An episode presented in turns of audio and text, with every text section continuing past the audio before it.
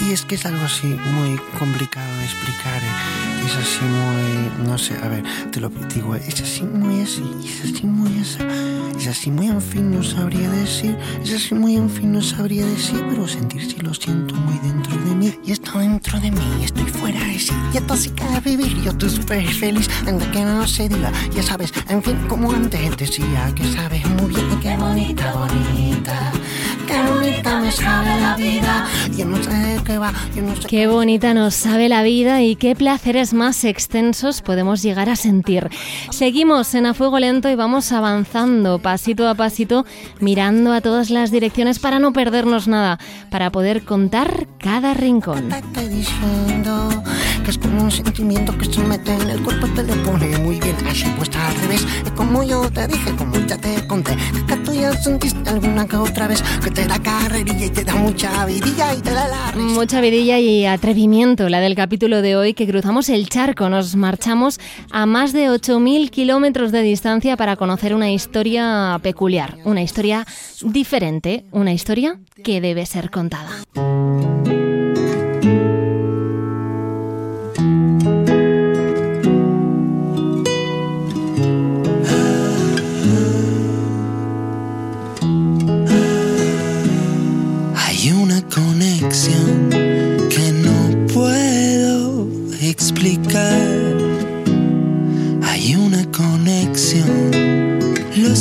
Ojos engañan, las miradas no pueden disimular.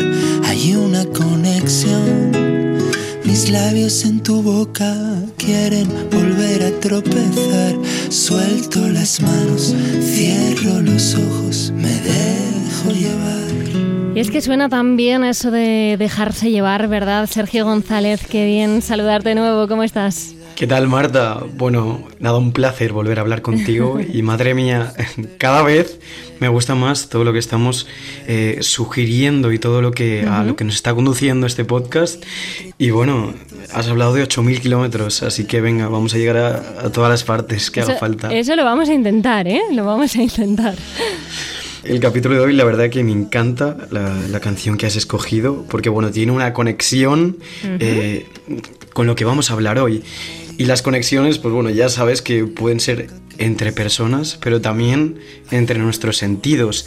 Y ahí, en los sentidos, es donde nos vamos acercando ya al protagonista que vamos a tener hoy. Sí, porque hoy no solo conectamos con una persona que está muy lejos de nuestro país, sino que vamos a intentar conectar con lo más humano, con lo innato y el em- la emoción, con lo emocionante del ser humano, que es la pasión, Sergio, que mueve montañas y por la que se hace todo lo que sea necesario. Exactamente, y un ejemplo de ello es Ángel Palacios.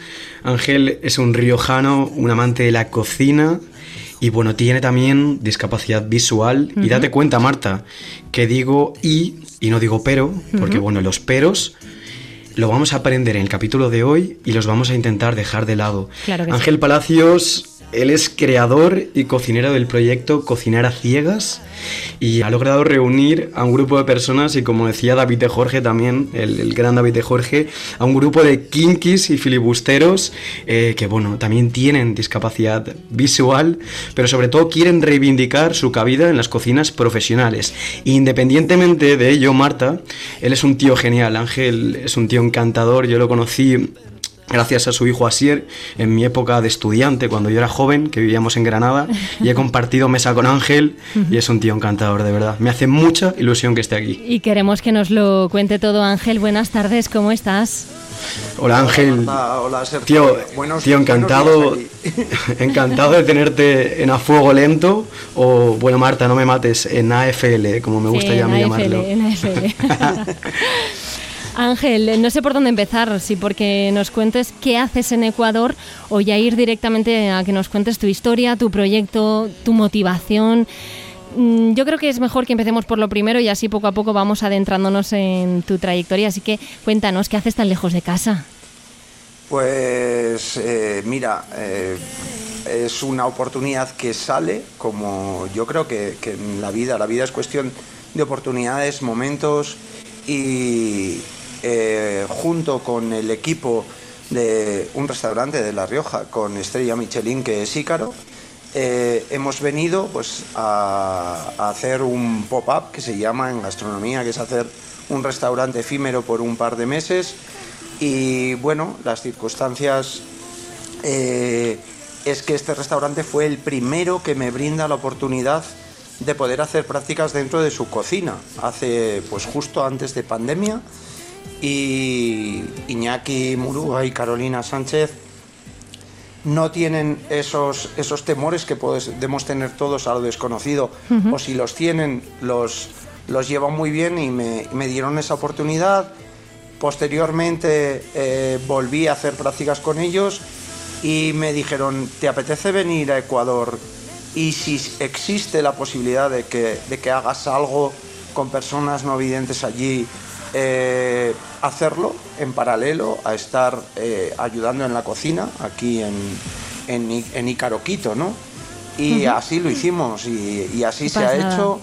Hemos hecho varios talleres con, con, personas con discapacidad visual o ciegas. Eh, hay diferencias de idioma, aquí se dice no videntes, y ha sido de verdad algo muy, muy gratificante y me voy con los deberes hechos y muy contento porque ha sido una experiencia realmente espectacular.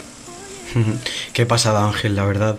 Y bueno, en estos años has viajado muchísimo y la verdad que pasas bastante tiempo fuera de casa. Así que un riojano como tú, de pura cepa o de puro sarmiento, como diríamos, ¿no? Allí en La Rioja, ¿qué es lo que más echa de menos cuando está lejos de casa? Eh, a ver, tú, lo, tú sabes que, que eh, somos de, de, ADN aventurero, tú conociste a Sier, somos uh -huh. muy parecidos, pero llevamos La Rioja en las venas, queremos mucho a nuestra tierra y a los nuestros. Añoro muchísimo a la familia, eh, parte de, que, de la responsabilidad de que yo esté aquí eh, es de, de, de, mi familia, de Sonia, Naya, Sier, que son los que eh, por el orgullo que sienten de lo que estoy haciendo, por los satisfechos uh -huh. que se encuentran, me animan una barbaridad. Sin, sin este apoyo sería imposible. Y Ángel, o sea, sé lo que me vas a contestar, que seguro que me vas a decir el Rioja, el vino, pero en lo gastronómico, ¿qué es lo que más echas en falta? Buah, es, es, complicado, ¿eh? es muy complicado. Mira, eh, aquí, aquí se echa de menos una buena tortilla de patata, eh, un, eh, pe, pero mira, cuando viajamos y cuando estás en sitios diferentes, tú, tú has estado conmigo en, en algún otro destino uh -huh. de, los que, de los que me he movido. Quieras uh -huh. que no, nos une la gastronomía, la pasión por la gastronomía. Lo definías muy bien cuando, cuando estabas explicando, es que cuando se siente pasión por algo, eh, acabas encontrando un punto de unión. O sea, yo claro. cuando paso temporadas en Andalucía, siempre hay algo que, que, me une a Andalucía. Ahora aquí hemos conseguido encontrar esa, esa, ese producto que nos gusta, aunque pues somos muy riojanos y nos gusta casi colonizar, ¿no? y, y, y y cambiar platos, hacer cosas a nuestra manera, es un poco nuestro carácter. Ángel, que yo no soy riojana y echo de menos la comida de La Rioja todos los días de mi vida, ¿eh? no, no, la verdad que, que, La Rioja tiene muchísima calidad gastronómica, pero siguiendo un poco con este hilo riojano y gastronómico, Ángel, si ponemos el recuerdo en el sabor de tu infancia, ¿cuál es el primer recuerdo que se te pasa por la cabeza? ¿Cuál es el primer recuerdo? Mira, te voy a hablar. Eh, en La Rioja somos muy de casquería. Y tengo uh -huh. el recuerdo de las patitas de cordero. Eh, recuerdo eh, estos guisos de, de, de, puchero. Es algo que. Y más que el recuerdo de, de, un sabor, es el recuerdo de los olores de una casa. A mí uh -huh. eso me parece que es algo que marca muchísimo. Desde luego. La verdad es que sí. Pero Ángel, tu vida ha cambiado mucho, como la de todo el mundo desde que fuimos niños hasta el día de hoy. Me parece muy interesante contar bien tu historia, si tú estás de acuerdo conmigo, porque hemos eh, dicho en la introducción de este capítulo que tú tienes una discapacidad visual, perdiste la visión de forma repentina, casi a los 40 años, de eso a ahora hace 15 no sé si estás dispuesto a contarnos cómo fue, si quieres compartir eh, tu experiencia para saber cómo ha sido tu evolución como persona y, como cocinero, sobre todo desde aquello. Como cocinero lo ha sido todo. O sea, te puede parecer drástico, pero yo soy cocinero a raíz de perder la visión. Yo antes, eh, dentro del, del mundo de la gastronomía, me dedicaba a sala, era profesor de sala y cafetería había estudiado cocina, pero es, son conocimientos que dejé aparcados en, pos de trabajar dentro de una sala, de una sala de un montón de ellas, evidentemente. Tengo un recorrido dentro de, la gastronomía que luego esto ha permitido que esos contactos, esa gente que, conocía, eh, seguir teniendo esa relación con la gastronomía, pero esta vez sí desde el punto que me apasiona, que es la cocina. De hecho, yo digo que yo fui cocinero después de perder la visión. Y como citaba a Sergio, David de Jorge, cuando solemos coincidir, me suele decir, a ti y a mí la cocina nos salvó la vida. Y es así. o sea, tan claro, tan claro como eso. A mí primero la cocina me dio la oportunidad de estudiar algo que quería y en segunda oportunidad, que fue una, una oportunidad vital, me dio la oportunidad de vivir y de disfrutar de algo que me apasiona. No siendo un trabajo, porque en la actualidad eh, Cocinar a Ciegas es una asociación sin ningún ánimo de lucro, eh, no reportando eso que, a la gente, tanto en épocas tan duras como estamos ahora, y que igual hay gente que esto le, le, levanta ampolla y dice, pero ¿cómo puede vivir solo de la pasión? Pues evidentemente, no siendo un trabajo es lo más bonito que he hecho en mi vida, a nivel profesional de, poder disfrutar de lo que tú quieres hacer y trasladarlo a gente. Eh, hasta ahora lo comprobaba en, casa, en Logroño, con mis chicos. y, trasladárselo a ellos, eh, motivarlos, llevarlos a congresos, actividades, eventos de, carácter importante, porque participamos en cosas que son de carácter bastante importante. Es, eh, a mí me parecía algo muy gratificante. Pero ahora cuando he, cuando he llegado a estas latitudes y lo he podido vivir con gente totalmente ajena a mí, a mi vida, a mi círculo, y ver que puedes cambiar la vida, que puedes cambiar la sociedad un poquito, es, es, algo maravilloso. De verdad que me voy estos dos meses con, con, una sensación tan gratificante. Sí, sí, Ángel, porque claro, o sea, nosotros también tenemos entendido eh, que te dijeron que, bueno, los ciegos, o sea, la persona, las personas con discapacidad visual estaban condenados a comer de bote. Y que esta fue una de las frases que a ti más te impulsan, ¿no? A crear y a poner en marcha lo que es hoy cocinar a ciegas. Es que me sigue doliendo muchísimo encontrarme a gente que vive con, con, ese, con ese miedo, con ese reparo, con esa ultraprotección alrededor, ¿no? De, ay, ten cuidado, no hagas.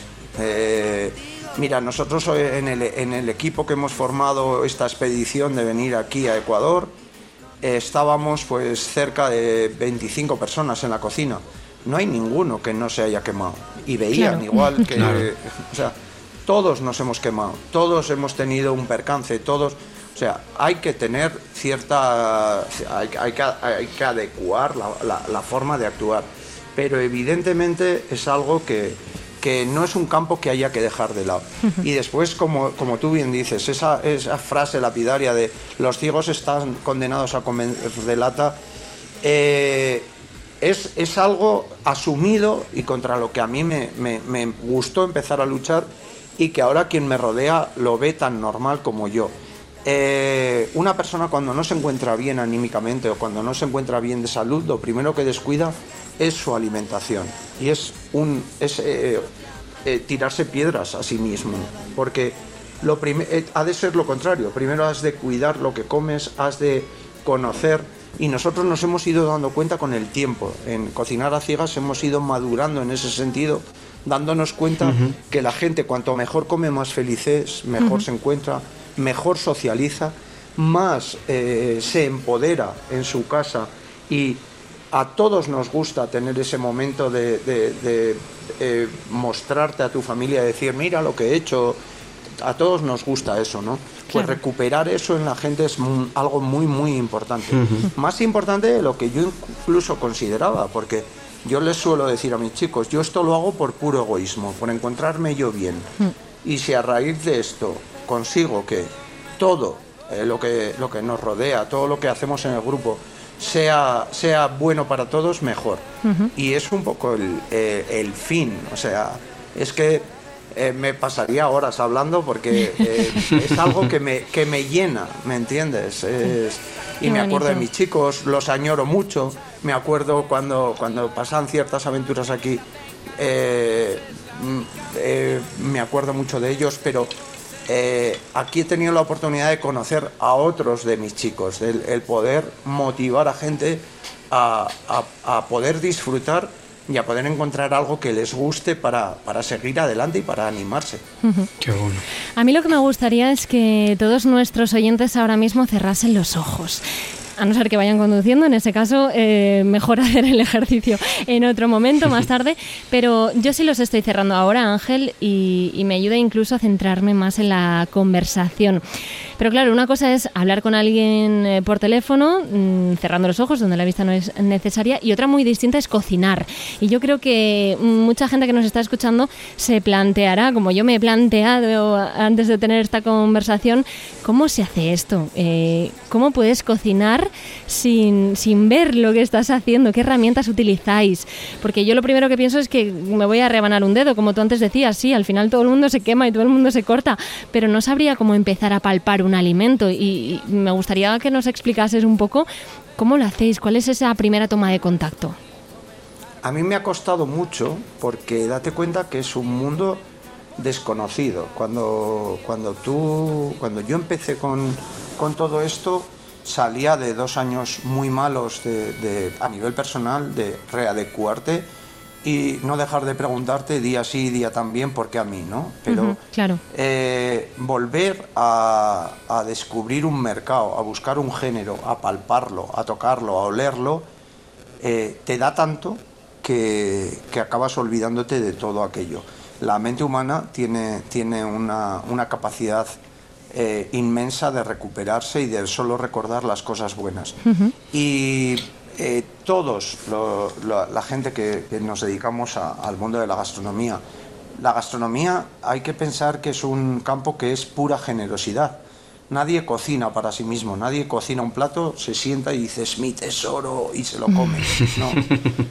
Cocinas para los demás y siempre desde que empiezas a cocinar lo empiezas a hacer en tu cabeza, a pensar, a, a- a- a soltar jugos gástricos pensando en ese género que vas a comprar, Sí. en eso que vas a hacer, cómo lo vas a hacer, con qué técnica. Y es tu cabeza la que empieza a trabajar. Y ahí no hay sentidos, ahí solo está el sentido de la imaginación y de, y de el crear y pensar. Y luego está la capacidad de ir adecuándote al entorno que te permita conseguir esa idea que has tenido. Y eh, se hace igual, lo haríamos todos igual. Y una cosa que aprendí nada más llegar a Ecuador, me lo dijo, y no sé si serán horas para, para decirlo, lo voy a decir lo más fino que se pueda. No pasa nada. Eh, tú date cuenta cómo, cómo, cómo es el sentido de la vista, cómo somos que ante los placeres de la vida cerramos los ojos. Cuando tú comes algo y te gusta, cierras los ojos y emites un gemido. Es muy parecido cuando hacemos el amor. Es precioso, sí. Qué bueno, qué bueno. Y, y hablando también, porque estamos hablando, claro, de, de técnicas de cocina de- que empleamos cuando cocinamos. Ángel, ¿hay algo que se os resista más, que sea más complicado de cocinar? ¿O alguna técnica en concreto que sea más complicada?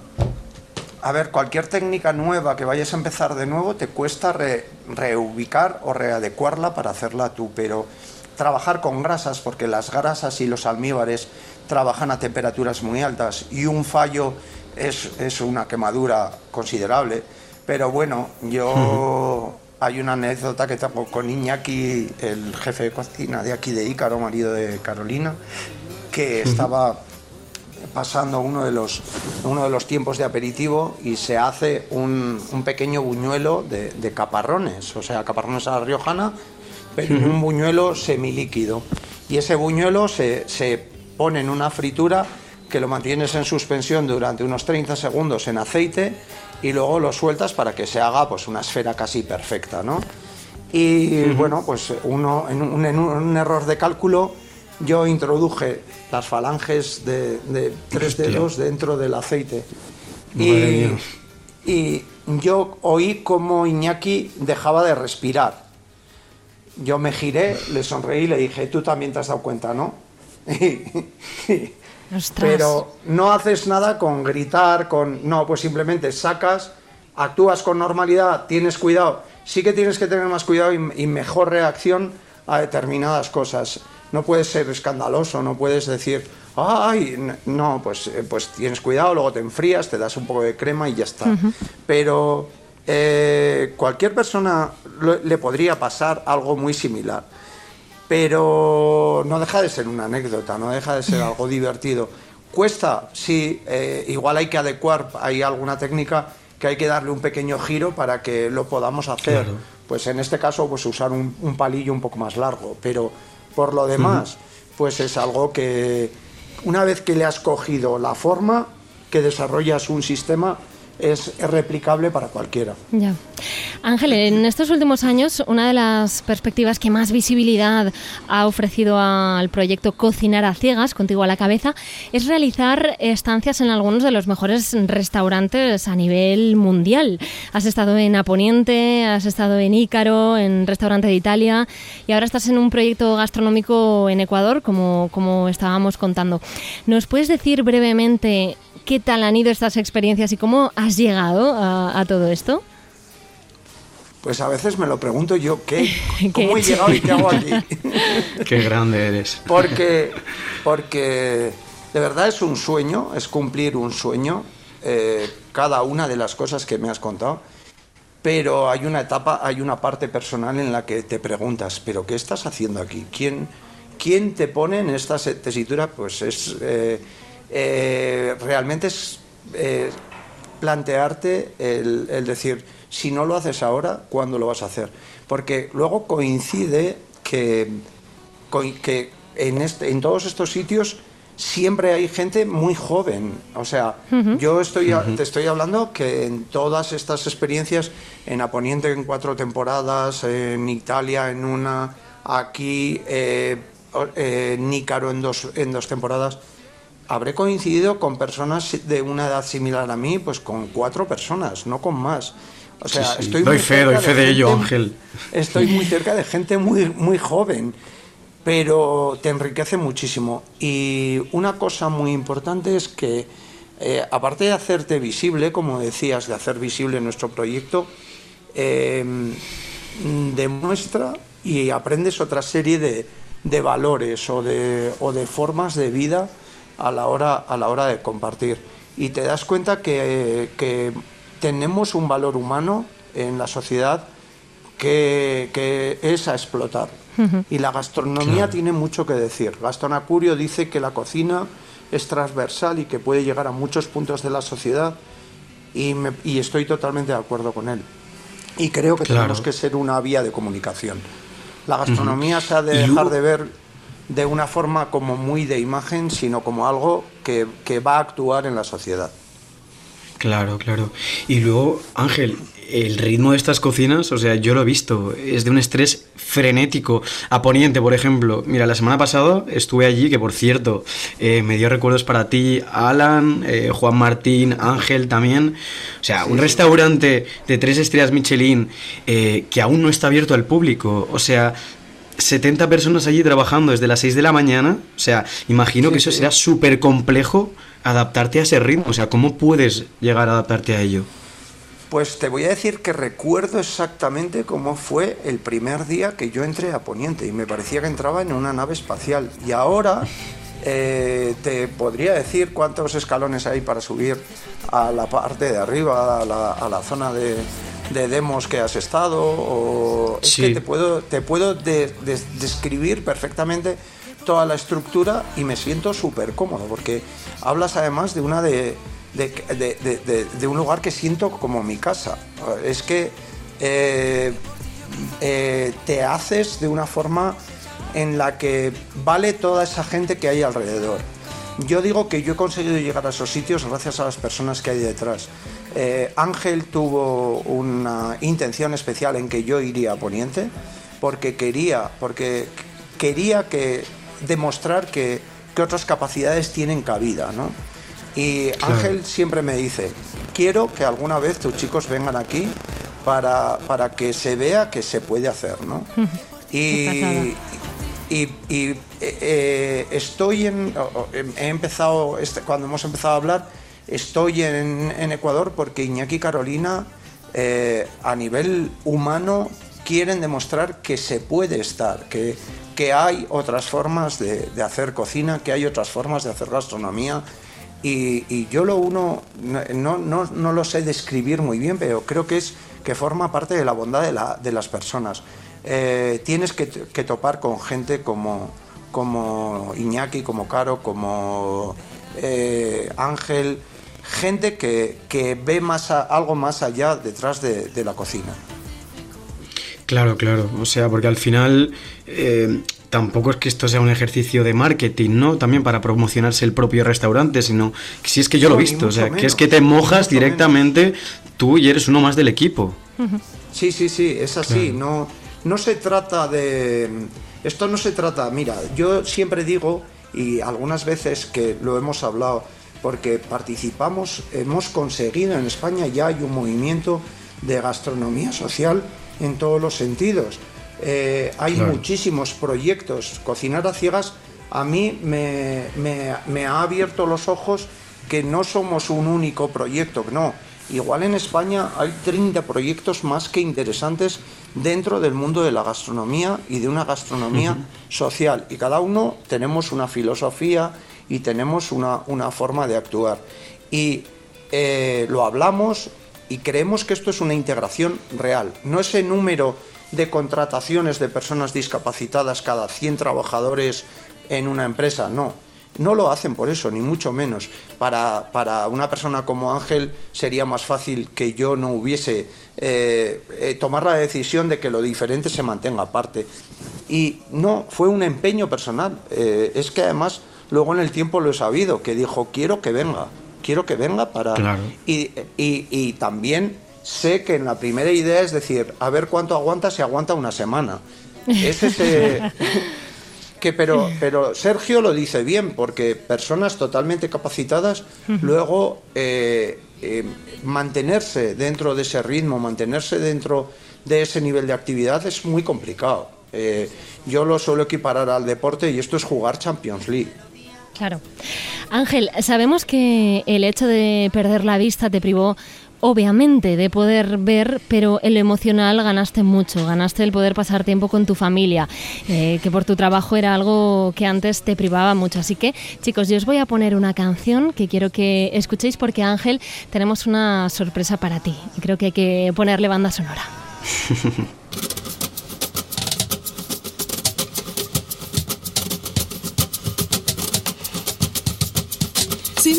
sientes que la suerte está contigo, jugando con los duendes, abrigándote el camino, haciendo a cada paso lo mejor de lo vivido. Mejor vivir sin miedo. Mejor vivir sin miedo, dice Rosana, y yo sé que todos tenemos esas personas vitamina que nos quitan el miedo a todo y por las que somos capaces de absolutamente todo. Nosotros, Ángel, nos hemos metido tan de lleno en este capítulo que hemos querido que estén presentes más personas, no solo Sergio y yo. Y como estás tan lejos, pues enseguida hemos encontrado participantes. Mira, escucha. ¿Qué pasa, Chipirón? Que sepas que es un privilegio para nosotros tenerte como nuestro referente y estamos muy orgullosos de que sigas traspasando fronteras y rompiendo barreras. Han pasado ya casi dos meses desde que te marchaste a una aventura desconocida y muy arriesgada para ti. Te echamos mucho de menos y estamos muy orgullosos de lo que estás consiguiendo. Te queremos muchísimo. Hola papá, solo decirte que estamos muy orgullosos de ti que nos hace muy felices verte cumplir todos y cada uno de tus sueños y que es increíble tener un ejemplo a seguir como tú a nuestro lado. ¿Les Ángel, contestas, ¿qué? Ángel? ¿Qué te parece la sorpresa? No, puedo, no puedo hablar. es que es mucho tiempo fuera, ¿no? Es mucho tiempo fuera, hablo con ellos a diario, eh, pero va, eh, son el motor de mi vida. Qué bonito. Nos, alegra bonito. haberte emocionado, porque queríamos darte una sorpresa, pero no sabíamos si lo íbamos a conseguir. Pues lo Sí, sí, o sea, Ángel- Lo habéis conseguido. Ángel, yo siempre, yo siempre tenían que me decía siempre así, mi, mi padre perdió la vista, pero siempre dice que ganó, que ganó una familia, eh, ganó tiempo con nosotros. Y a mí eso la verdad Sí. que lo tengo súper marcado. Hay, hay, hay una frase que, que Asier le, le dijo a Naya cuando éramos, no, no, hace mucho, no hace muchos años, le dijo, tú, papá ha, vi- ha vivido contigo y te lleva al colegio y estabas con él. Y ese reproche, entre comillas, que, que no deja de ser una realidad, el decir, con Asier yo me quitaba horas de sueño, cerraba el restaurante, intentaba estar con ellos, el tiempo libre y tal pero con Asier realmente mm, hubo cosas que, que- que no, que no hice en, esa, en esa época de, de infancia. Pero de verdad que mm, la vida hay veces que, que no sabes qué es, qué es fortuna y qué no. Y a mí me dio la, la fortuna de poder, de poder vivir con, con mis hijos algo que, que es duro, pero que, Claro. Que, que es que nos hace diferentes a todos. Mis hijos, yo digo que son de otra pasta porque han tenido que vivir otra realidad.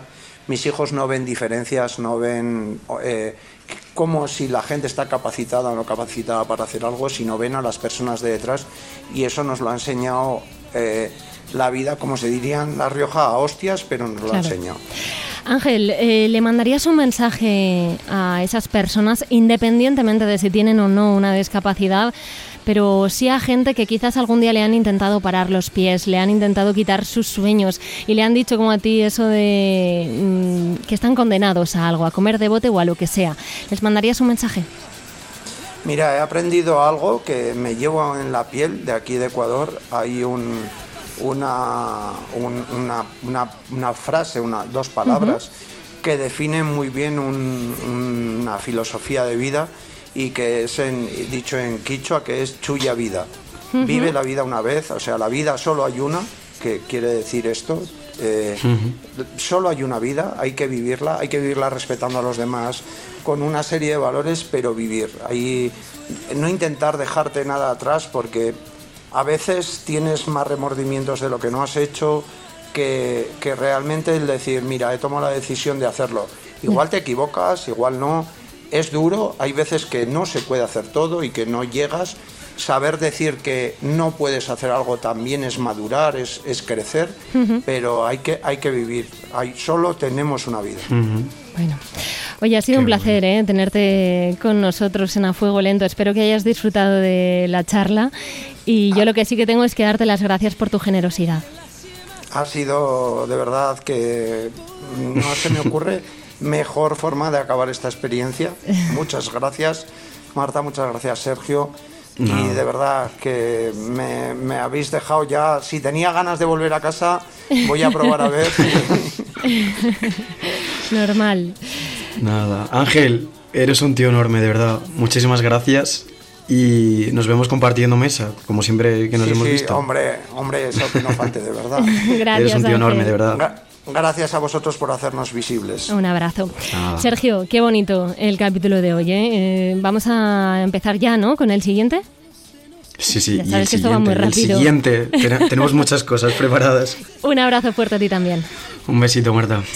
Sin miedo a la locura, sin miedo a sonreír, sin miedo sientes que la suerte está contigo jugando con los duendes, abrigándote el camino, haciendo a cada paso lo mejor de lo vivido, mejor vivir sin miedo.